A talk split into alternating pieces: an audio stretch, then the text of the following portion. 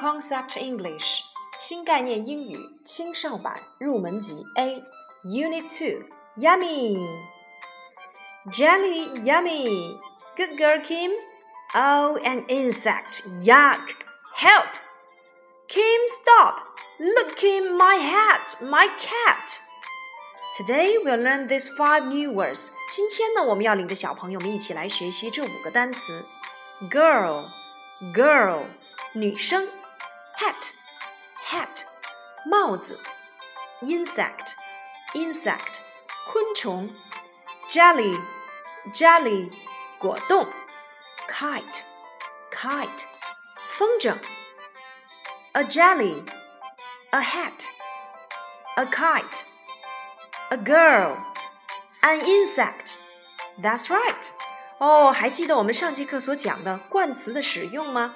在 以元音字母 a e i o u 开头的单词前要使用 an。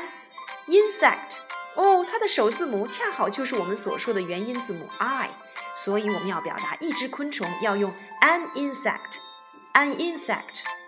而剩下的一个女生 a girl，一顶帽子 a hat，一个果冻 a jelly，一个风筝 a kite。So, my cat? Yes. My ball? No. My hat? Yes. My dog? No. 如果小朋友们想要表达这是我的帽子，my hat，这是我的果冻吗？my jelly，这是我的风筝吗？my kite，嗯，如果是的话，我们就用 yes；如果不是，no。My cat? Yes. My ball?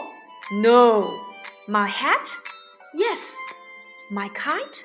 No. Got it? 好了，接下来我们在这一单元当中还要学习几个有关于颜色的单词。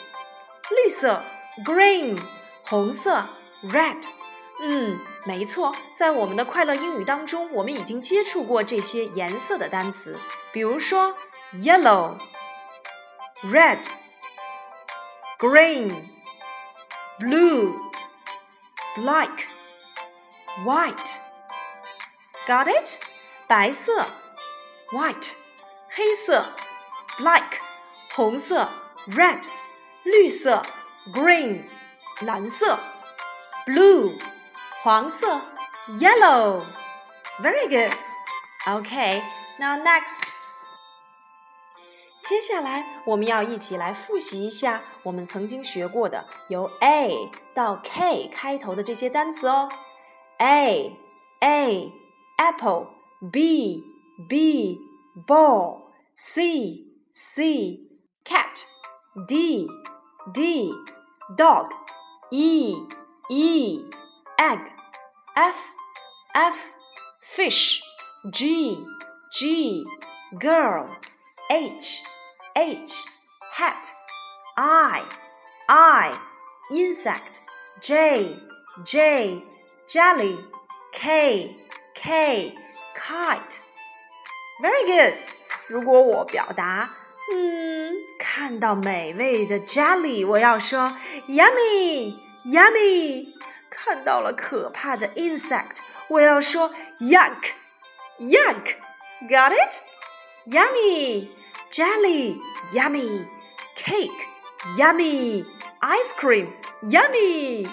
Oh, mouse, yuck. Mmm, insect, yuck. Got it?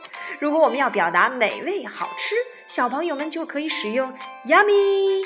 爸爸妈妈做的饭菜可真香啊，yummy。哦，不小心，我原来发现了在墙角处有一只蟑螂，好可怕呀，yuck，yuck。Yuck. Mmm, got it? You need to. Yummy or Yuck? Bye bye.